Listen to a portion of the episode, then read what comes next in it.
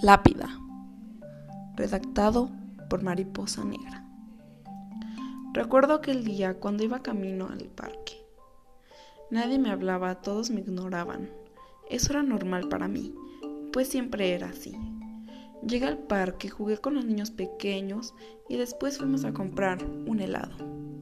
El papá de mi amigo no me quiso comprar un helado, pues dijo que yo no existía. ¿En qué pensaba? Lo más raro es que de regreso a mi casa me encontré con una lápida que decía mi nombre.